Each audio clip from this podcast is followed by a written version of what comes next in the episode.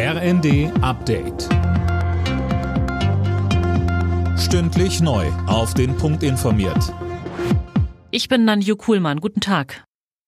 Der Deutsche Bauernverband geht weiter auf Distanz zu radikalen Gruppierungen. Präsident Ruckwied erklärte die Teilnahme der rechten Szene an den Protesten der Landwirte als unerwünscht.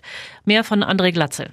In der Bild am Sonntag sagte Ruckwied, weder rechte noch andere radikale Gruppierungen wolle der Bauernverband auf den Demos dabei haben. Gleichzeitig lehnte er wörtlich Umsturzgelüste ab. Hintergrund ist die Blockade an einem Fähranleger gegen Bundeswirtschaftsminister Habeck.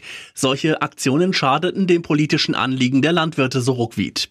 Gegen geplante Kürzungen von Agrarsubventionen sind von morgen an Proteste der Bauern angekündigt. Es soll unter anderem Straßenblockaden mit Treckern geben. Morgen endet der von der Gewerkschaft der Lokführer ausgerufene Weihnachtsfrieden bei der Deutschen Bahn.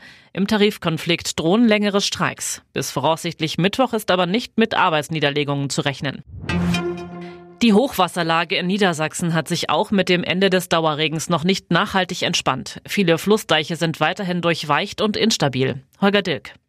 Immerhin, der Scheitel des Hochwassers ist überschritten, nachdem es vorgestern mit weiterem Regen noch einmal einen Anstieg vieler Flusspegel gegeben hatte. Durch den wochenlangen Wasserdruck sind aber die Deiche aufgeweicht und instabil, eine Überflutungsgefahr damit noch immer nicht gebannt.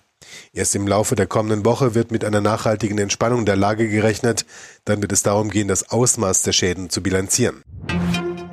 Die Golden Globe Verleihung in Los Angeles steht an, eine der wichtigsten Auszeichnungen der TV- und Kinobranche. Die beiden Blockbuster Barbie und Oppenheimer sind die großen Favoriten, außerdem die TV-Serie Succession. Auch die deutsche Schauspielerin Sandra Hüller ist nominiert. Alle Nachrichten auf rnd.de